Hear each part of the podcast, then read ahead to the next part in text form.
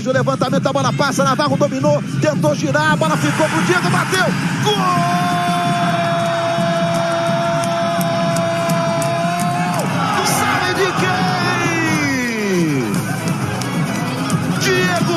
Gonçalves é o nome da emoção. Apita Alisson Sidney Furtado, o glorioso, é campeão brasileiro da Super Série B 2021. Toca o hino do glorioso. gente, de carinho e de respeito. A estrela solitária brilha. Fala, torcedor alvinegro! Eu sou o Luciano Melo. O episódio de hoje é especial, o episódio de hoje é retrospectiva de um ano de fortíssimas emoções do Botafogo. Meu Deus, quanta coisa aconteceu de janeiro até dezembro. No início, coisas muito ruins, e eu acho que o ano termina com boas notícias para o torcedor alvinegro, boas sensações para o ano que vem. Isso é o mais importante de tudo. Fala sério, se eu te dissesse lá no início do ano que o Botafogo ia cair em último lugar, com a quinta pior campanha da Série A na história dos pontos corridos, e depois subiria sendo campeão tranquilo da Série B, qualquer um que falasse isso ia ser chamado de maluco lá em janeiro. Alguém sã consciência acreditava que esse ano ia dar certo? Mas foi isso que aconteceu. Quer ver só? Vamos lembrar o primeiro podcast do ano? A gente estava falando do time que ainda tinha no elenco: Calu, Cícero, Barroca de técnico, Bruno Nazário era o cérebro da equipe, Matheus Babi no ataque. Depois de mais uma derrota, a gente imaginou que o ano podia começar com um resultado muito melhor, mas as coisas estão cada vez mais complicadas, dentro, fora de campo, uma época de mudanças. É o nosso primeiro podcast, nosso primeiro episódio com o novo presidente, do César Melo, tomou posse na última segunda-feira. Como é que você está, Gustavo Poli? Seja bem-vindo. Boa tarde, bom dia, boa noite, torcedor do Botafogo. Quer dizer que a esperança é a última que morre, né? Mas morre. Resta saber que rodada ela vai morrer nesse caso, porque eu acredito que seria muito difícil salvar. Não impossível não é, né? Já viu muito milagre em futebol. Mas o que você vê em campo é um time sem confiança e no quinto treinador que daqui a pouco já vai virar culpado também, que agora a torcida na verdade está buscando culpado por uma coisa que estava anunciada durante o ano inteiro, né? Que na verdade a, a, o, o Botafogo se preparou muito mal. E nem de longe, ali naquele momento, o Botafogo sonhava com nomes como Chay, que estava na portuguesa, Oyama, Daniel Borges, Diego Gonçalves, todos eles jogando o Paulistão pelo Mirassol. Rafael Navarro, que era um banco ali que quase não era utilizado.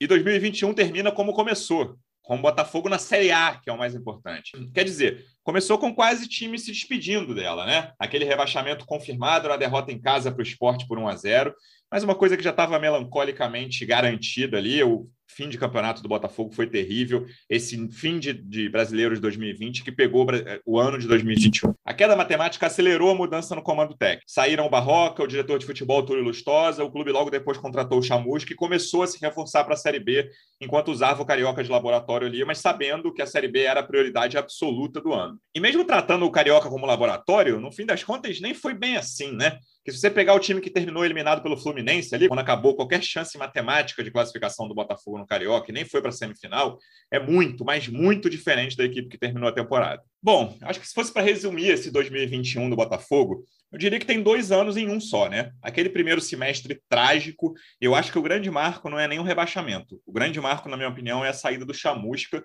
que é o pior momento dessa gestão, né? O primeiro ano da gestão do Césio. Ali foi uma tragédia, na minha visão, porque foi um amadorismo completo, a forma como a demissão foi conduzida. Teve a história que, depois do jogo contra o Cruzeiro, todo mundo já estava como certa a queda do Chamusca, e nada aconteceu. Teve o treino dois dias depois do Newton Santos, em que a diretoria vai conversar com os torcedores organizados e diz para a organizada: olha, o Chamusca vai sair, a gente está procurando outro técnico, isso até apareceu no, no acesso total. Mas a gente ficou sabendo pela Fúria Jovem, né? Que o Botafogo estava procurando outro técnico, o Botafogo calado.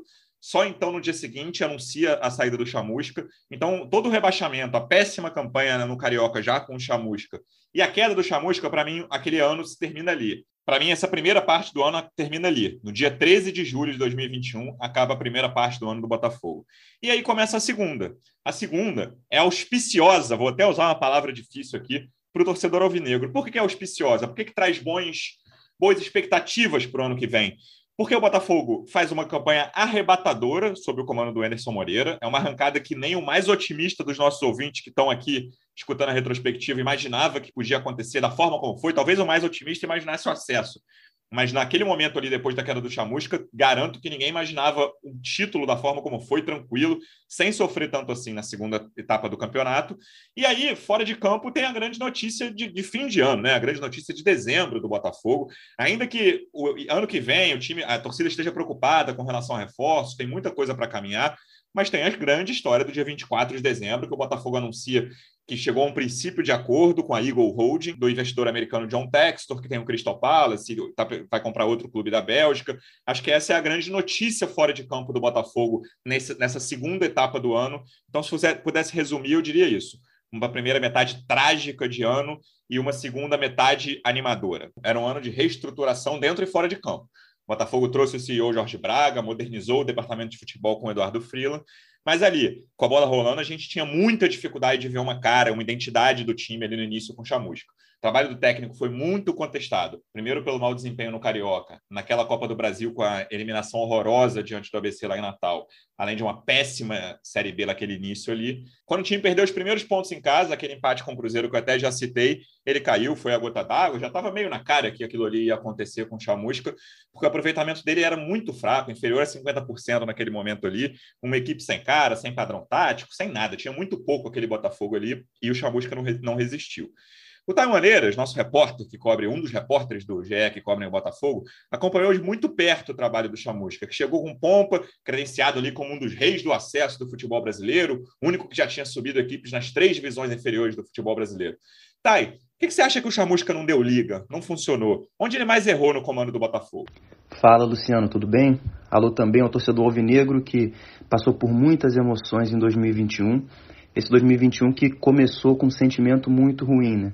O rebaixamento veio ainda em fevereiro por conta do calendário enrolado da pandemia e depois disso começou um planejamento para a Série B que teve muitos percalços, né? muitos problemas e esses problemas ficaram materializados na imagem do treinador Marcelo Chamusca. É claro que o Chamusca não era o único culpado por aquele início de temporada muito ruim do Botafogo, mas ele foi o rosto e até por conta do que se desenrolou depois, né, com a chegada do Enderson, ficou muito marcado para a torcida aqui do Rio essa passagem ruim do treinador. O Botafogo passou por uma reformulação quase inteira do elenco, né? Saíram mais de 20 jogadores e chegaram outros 20. Então muita gente, um grupo inteiro para você poder entrosar e para poder transformar num time de futebol, e o Chamusca não conseguiu fazer isso e conciliar o trabalho com os resultados que o Botafogo precisava.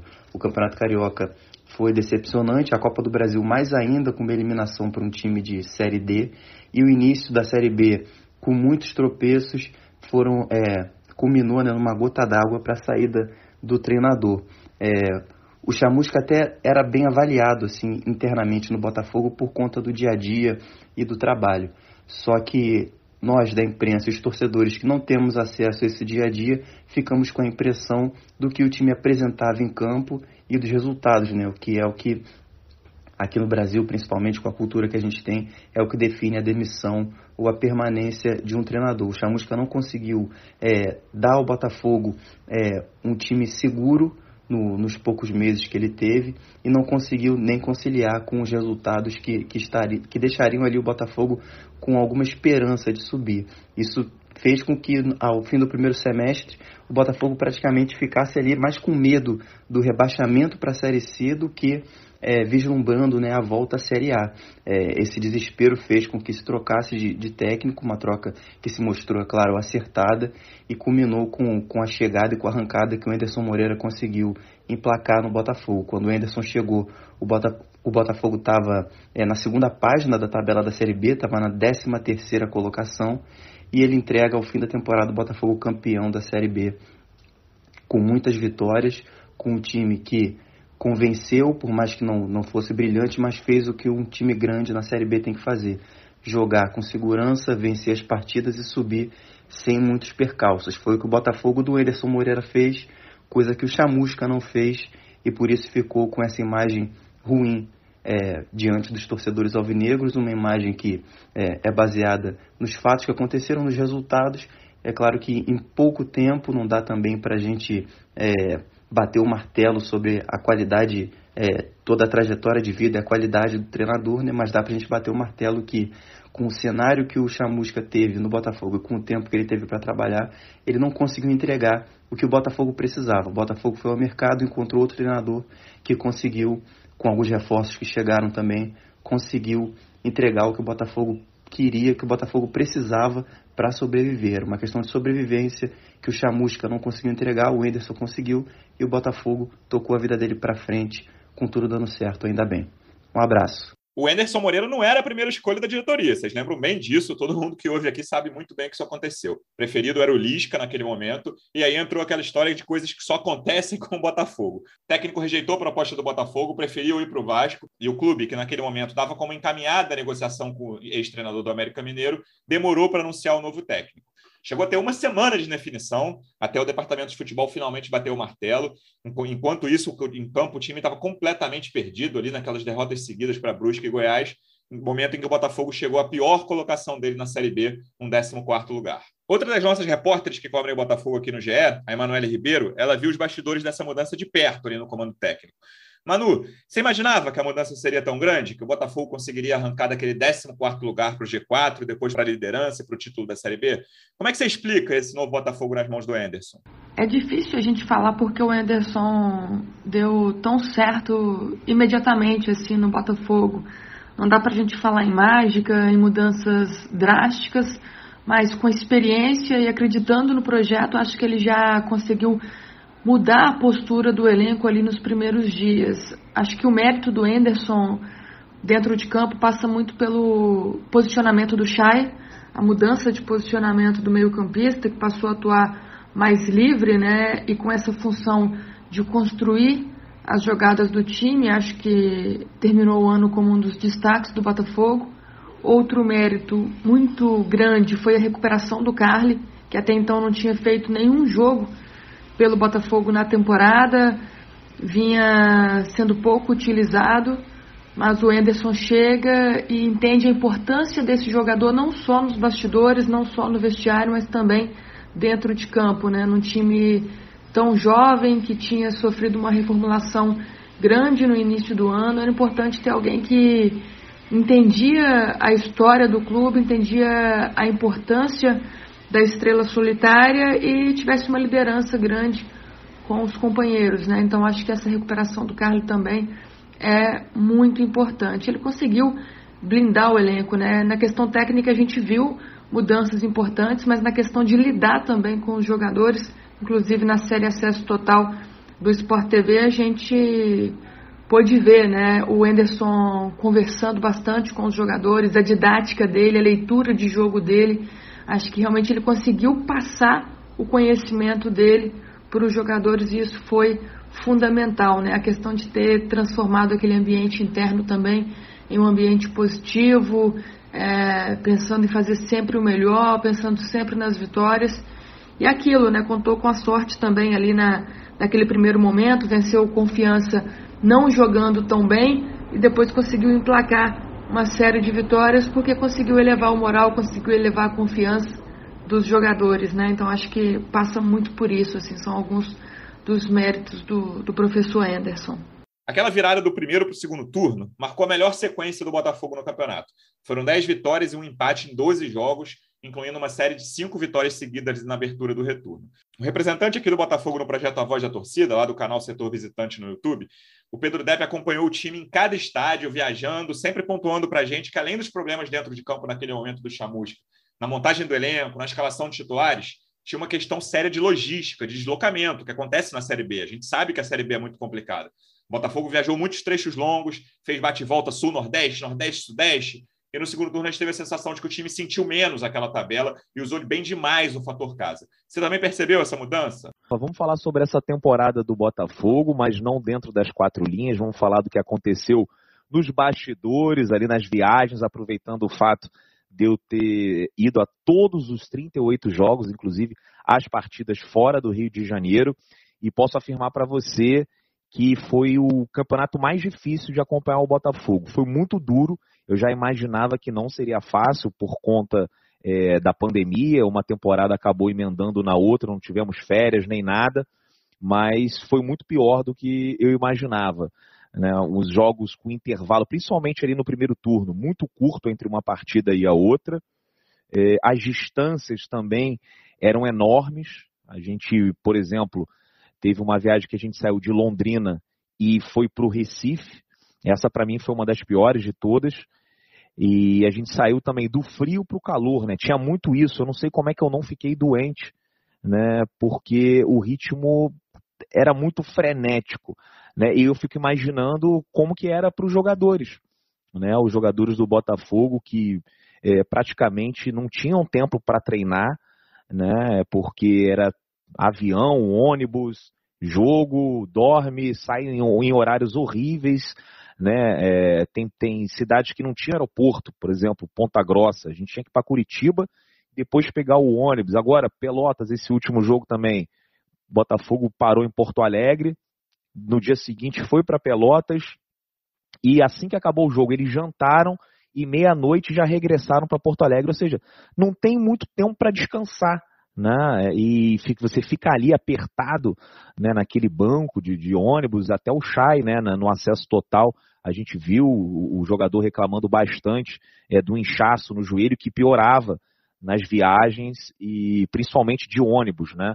Então, assim, eu senti muito isso na pele e, e teve um momento, para mim foi o pior de todos, foi quando a ficha caiu, foi em Ponta Grossa, estava muito frio, né? E chovendo muito, assim. Acho que foi a pior chuva que eu já peguei num jogo de futebol. E aí eu olhei para aquilo e falei, meu Deus do céu, né? Eu não quero mais jogar na Série B. Eu quero voltar para a Série A, que tem uma logística mais fácil, muitos jogos em capitais. Nada contra a cidade, Ponta Grossa, mas assim, é, é uma dificuldade extra, né? É, e, e, ainda era uma época que a gente ainda estava pegando jogos sem torcida né? Porque com torcida o ambiente fica muito mais complicado. A Série B ela é traiçoeira, né? Quando você vai jogar, por exemplo, no estádio do Sampaio Corrêa, com torcida é uma coisa, sem torcida é outra. Operário a mesma coisa, né? O Goiás lá no Serrinha é muito complicado e a gente deu essa sorte. Né, de, de só pegar a torcida ali na reta final. E acabou que foi uma sorte pro Botafogo também, né? Porque a nossa torcida compareceu. Eu lembro que o primeiro jogo com torcida que eu fui foi a derrota para o CSA lá em Maceió. A gente perdeu de 2 a 0, tinham 2, 3 mil torcedores né, do Azulão. E, cara, assim, faz total diferença a presença né, de torcedores dentro do estádio. É, por mais que fosse uma desvantagem para a gente, eu gostei, né, me senti bem, né, estando ali representando o Botafogo e com todo mundo em volta torcendo contra, foi uma experiência bem bacana. E quando a torcida volta no Rio de Janeiro, aí, cara, aí é uma festa, né? A torcida do Botafogo esse ano proporcionou algumas das festas mais bonitas dentro é, de estádio, aquele jogo contra o Guarani, quando já estava tudo decidido. É, foi lindo ali os torcedores carregando o ônibus né, até o portão de entrada do estádio Newton Santos. Então, assim, são experiências que, que vão ficar marcadas para sempre na minha memória. Né? Foi difícil, mas valeu a pena. E, e, acho que assim a galera que pôde acompanhar na televisão e essa reta final dentro do estádio não vai esquecer. Nosso terceiro repórter que acompanha de perto o Botafogo no GE o Davi Barros seguiu de perto essa transformação do clube no primeiro para o segundo turno. Davi, ali já dava para ver uma cara muito diferente do time, né? Eram outras peças, com Carly na zaga, Oyama, Barreto, Pedro Castro se alternando como dois volantes titulares, um sempre ficando no banco, Daniel Borges na lateral direita, formando aquela linha de três que a gente tanto falou na saída de bola com Carly e com Canu. E, claro, os dois principais jogadores do time na competição, os dois destaques do Botafogo no título da Série B, o Chay e o Navarro, que já estavam bem na primeira parte do campeonato, mas deram sequência no bom trabalho. E o Navarro, principalmente, em meio àquela polêmica de, no... de renovação, arrancou de forma incrível, foi o artilheiro do time na Série B. Fala para a gente um pouco sobre as mudanças dentro de campo, Davi, na escalação e na maneira de jogar do Botafogo. Salve, salve, Luciano, toda a torcida alvinegra. Eu acho que o, que mudou no Botafogo, assim, dentro de campo, né, em relação ao Botafogo, que deu certo, né, digamos assim, com o do Chamusca, eu acho que foi principalmente pelo fato que o Anderson é um treinador muito didático.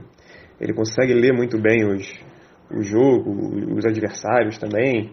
Até pela série, pelo acesso total, a gente conseguiu perceber que ele falava de coisas, principalmente nas partidas contra o Vasco, que determinadas formas do, do time adversário jogar aconteciam em campo e assim o Botafogo conseguia evitar ou entrar na roda, ser envolvido, ou então de conseguir explorar justamente as fraquezas do adversário. É, eu vejo principalmente dessa forma, não é que o, o Anderson tenha colocado um time que jogasse magistralmente em campo, nem nada do tipo, não. O, o time só passou a, aparentemente a entender mais o que ele estava pedindo, a saber o que, ele, o que ele queria e a conseguir executar isso. Então eu vejo dessa forma. Além disso, eu acho que técnica e taticamente falando, o Emerson passou a fazer um, um, estilo de saída de bola que era bastante diferente do que o, do que o time fazia com o Marcelo Chamusca, que era recuar o, o lateral direito para que assim o Botafogo saísse com, com três jogadores na, na, linha de defesa e ele espetava um pouco mais o lateral esquerdo, o Hugo, Carlinhos, enfim, quem fosse. E, e com isso conseguia criar uma superioridade numérica lá no campo, da, no campo de ataque. Então isso facilita até mesmo para a troca de passes, para deixar a defesa adversária um pouco mais confusa, sem saber exatamente quem marcar, quem não marcar, e apostava também nas viradas de jogo. Entre as peças que eu acho que encaixaram bem no Botafogo, até mesmo nesse sistema do Anderson Moreira, foi, e principalmente no segundo turno, foram os jogadores que chegaram no meio do ano, no, no meio da temporada, antes, um pouquinho antes da Série B, mas depois do estadual que foram os três do Mirassol. Eu acho que a importância deles é muito grande ali nesse time. O Daniel Borges, o Luiz Oyama e o Diego Gonçalves. Por mais que nenhum deles fosse o grande destaque, assim, sabe? E, além deles, obviamente, não, não tem como não destacar o Carly, na minha opinião, porque o Carly eu acho que, que deu uma solidez defensiva ali, junto do Canu, enfim, que o Botafogo praticamente deixou de sofrer gols. E era uma defesa sólida. O Anderson até mesmo tem essa característica também de fazer uma defesa sólida. Então eu vejo um pouco nessa perspectiva. É, até mesmo o Chay caiu um pouquinho de, de, rendimento ao longo do, da Série B, mas também continuou sendo importante. Se ele fez muitos gols no início da, da, do primeiro turno, depois ele também passou a, a, contribuir mais com assistências. E assim, eu acredito também que o Marco Antônio tenha sido importante nesse sentido também, porque era um jogador que estava sempre presente nos gols. Ele acabou terminando a temporada como vice-artilheiro, fez os dois gols em cima do Vasco no, no jogo do retorno, talvez que tenha sido o, a, a, solid, a, solidificação do Botafogo, a, a, certeza de que o Botafogo subiria foi naquela partida que o Marco Antônio jogou muito bem. Então eu, eu destacaria essas, essas peças, assim, esses jogadores e essa mudança um pouco tática e técnica do time do Anderson. Tá bom? Um forte abraço, pessoal. Um feliz ano novo a todo mundo. Que 2022 seja melhor. Do Davi Barros para o Rafael Barros, eles não são parentes. O Rafa apresentou também aqui o podcast É Botafogo durante as minhas férias. Rafa, só a mudança de elenco, a questão de logística e o bom trabalho do Anderson já explicariam por que, que um time pode sair da 14 posição para brigar por uma vaga entre os quatro e depois do título. Mas o clube excedeu todas as expectativas porque emplacou naquela reta final outra sequência incrível, né? inimaginável naquele momento. Foram 10 jogos sem perder. Para você, qual foi o segredo para aquela arrancada final do acesso do título? Quando o time, na teoria, mais podia sentir a pressão, o time deslanchou de vez e conseguiu aquele título. Fala Luciano Melo, fala torcedor alvinegro, é, falando sobre a reta final do Botafogo, realmente aqueles 10 jogos finais invictos, nem o mais otimista dos mais otimistas acreditaria numa sequência dessa, porque a reta final é aquele momento que você começa a enfrentar time que está brigando para não cair, o jogo é difícil, time que está brigando contigo pelo G4 e pelo título é difícil, então tem muito pouco time não brigando por nada. E o Botafogo, eu chamo a atenção que antes dessa sequência de 10 jogos, dos 10 últimos jogos, da 29 rodada até a 38 tem a 28 rodada que para mim é o ponto chave que explica essa reta final do Botafogo. É quando o Botafogo em casa, diante do Havaí, tropeça, perde o jogo, na verdade, a única derrota do Botafogo em casa no segundo turno. Ele perde para o Havaí em casa, um jogo que a torcida, algum grupo de torcedores discute com o Enderson Moreira e o Enderson ali perde um pouco a cabeça, vai bater boca com a torcida, isso gera um mal-estar. Depois tem um, um, um, pedido formal do Enderson de, de desculpa, uma contemporização também, como se a torcida também fizesse uma meia-culpa. Então ali fica um clima um pouco estranho. E naquele momento, o torcedor médio para pessimista alvinegro, já teria certeza de que ali o, o caldo ia desandar, ali a coisa não ia acontecer. E na verdade foi exatamente o oposto que ocorreu. E quando a gente observa o acesso total, né, o documentário produzido é, pelo Sport TV sobre os bastidores do ano do Botafogo, a gente vê como que o grupo estava na mão do Anderson Moreira. Como que os jogadores estavam na mão dele, como que o departamento de futebol também estava conectado com esse grupo e, e, blindou e não deixou que essas coisas externas, que esses fatores externos atrapalhassem o time. Aí eu vou chamar a atenção de outro dado. Se você pega o aproveitamento do Botafogo com o Anderson Moreira, ele é infinitamente superior ao aproveitamento com o Marcelo Chamusca. O aproveitamento do Anderson é um aproveitamento é, superior a 70%, é um aproveitamento muito superior, inclusive, ao que o Botafogo precisaria para subir, né? Tanto que ele é campeão. Mas o que me chama a atenção é como o aproveitamento do Botafogo em casa melhora nessa reta final. E principalmente nesses 10 jogos finais, a partir da derrota para o Havaí, o Botafogo não perde mais ponto em casa, exceto pelo último jogo, quando ele já tinha inclusive o título garantido. Então, um dos é, dois pontos perdidos em casa na última partida contra o Guarani a gente desconta, né? Esse jogo já não valia mais nada, era o jogo só da festa. Botafogo não tinha como perder mais o título. Aí a gente vai analisar os outros três jogos, uma essa derrota do Havaí, que eu já comentei, e outros dois jogos é, que o comando não era do Anderson Moreira. A derrota para o Goiás, que a gente falou que foi aquela semana de transição, ainda sem técnico, quando o Botafogo chega à 14 posição, né, a pior dele na Série B, e o primeiro tropeço, um 3 a 3 com Cruzeiro, que vai custar exatamente a demissão do Marcelo Chamusco. Ou seja, o Botafogo é o, tem o melhor aproveitamento como mandante, é o time que menos perde ponto em casa na Série B, mas curiosamente, desses quatro tropeços, a gente descontando o tropeço contra o Guarani, que não é um tropeço, né, é um jogo de festa, os outros três jogos, Cruzeiro em casa, Goiás em casa no primeiro turno e no segundo turno a derrota para o Havaí, esses três tropeços contam muito bem histórias sobre o que foi o ano do Botafogo. Curiosamente, tropeços em casa, onde o Botafogo tem o melhor desempenho na Série B, é o melhor mandante. Aí vem um segundo fator importante. O Botafogo, além de embalar é, desse, nesses 10 jogos, de mostrar um time muito sólido, muito competitivo, ele passa a contar com o apoio presencial da torcida, que se tem um problema no jogo com a Havaí, a partir, na sequência, o Botafogo engata vitória atrás de vitória jogando como mandante e como visitante, ele consegue ainda alguns pontinhos de empates e a grande vitória do Botafogo na Série B, curiosamente, é como visitante. É no Rio de Janeiro e é no estádio de São Januário num clássico em que o Botafogo ganhou do Vasco de 4 a 0 mas poderia ter ganhado de 6, de 7, poderia ter devolvido as derrotas históricas que o Botafogo sofreu para o próprio Vasco. Muito por incompetência do time armado pelo Fernando Diniz na ocasião, mas também com mérito de leitura de jogo do Anderson Moreira e mostrando como o time estava confiante, estava talhado, estava pronto, não só para subir, mas para ser campeão da Série B. Ali naquele momento o Botafogo bateu no peito, botou a faixa e falou: Eu quero ser campeão. E foi para comemorar com a torcida de forma muito justa. E dali em diante o Botafogo mostrou que, como, como disse o meme, né? Tá embalado, tava embalado, não tinha jeito. E aí a torcida ajudou muito o Botafogo na reta final, principalmente no jogo contra o Operário, uma virada importantíssima, o time nervoso, não jogou bem no início e a torcida praticamente carregou o Botafogo no colo naquela virada. O Anderson Moreira até reconheceu isso na entrevista depois do jogo. Então, é, essa reta final mostra também uma comunhão do Botafogo com a sua torcida, depois desse, desse ruído contra o Havaí.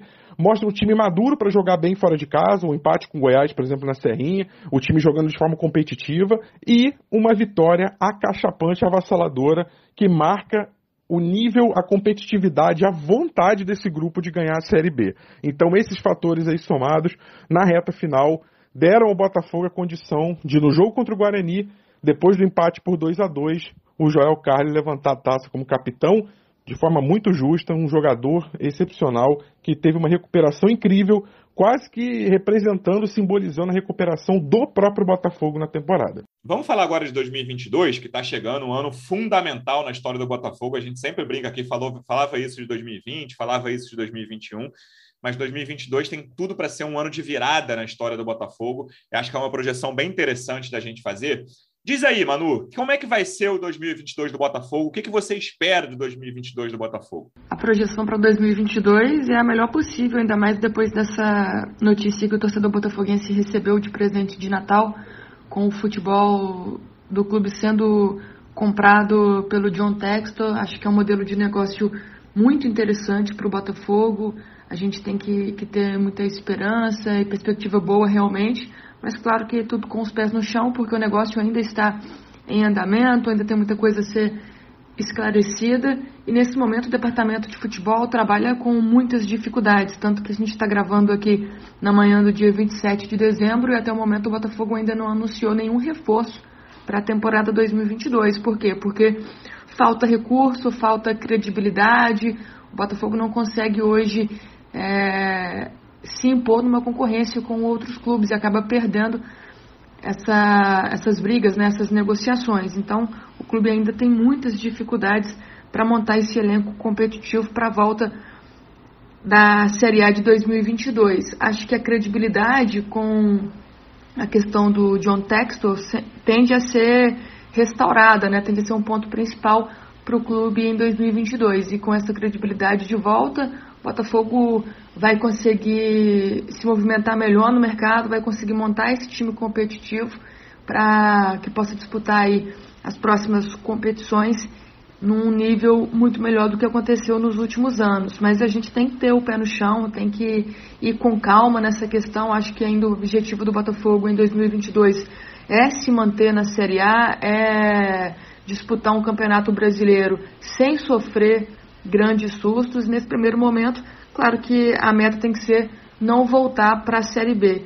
2021 foi um ano muito difícil financeiramente falando e 2022 tende a ser um ano ainda mais difícil pelo que a gente ouve internamente. Agora, com essa questão do clube empresa, né, as coisas tendem sim a melhorar, porque vai ter um investimento maior, a gente espera um investimento já no curto prazo, então a gente tem que, que ter esperança, mas como eu, como eu disse, com os pés no chão.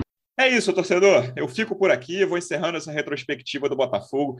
Que ano, quanta coisa aconteceu no 2021 do Botafogo. Esse aqui, claro, é o último programa de 2021. A gente volta no ano que vem e vamos fechar lembrando o grande momento da temporada alvinegra, o apito final daquele jogo contra o Operário, que finalmente levou o time de volta para a Série A. Torcedor alvinegro, obrigado mais uma vez pela audiência. Até semana que vem. Um abraço. Vai terminar. Vai voltar. Henderson pede o fim do jogo. A torcida quer o fim do jogo. Apita Delson. O Botafogo é Série A. O Botafogo garante matematicamente a volta elite, a volta à primeira divisão. O Botafogo é A. O Botafogo é gigante. O Botafogo é primeira divisão.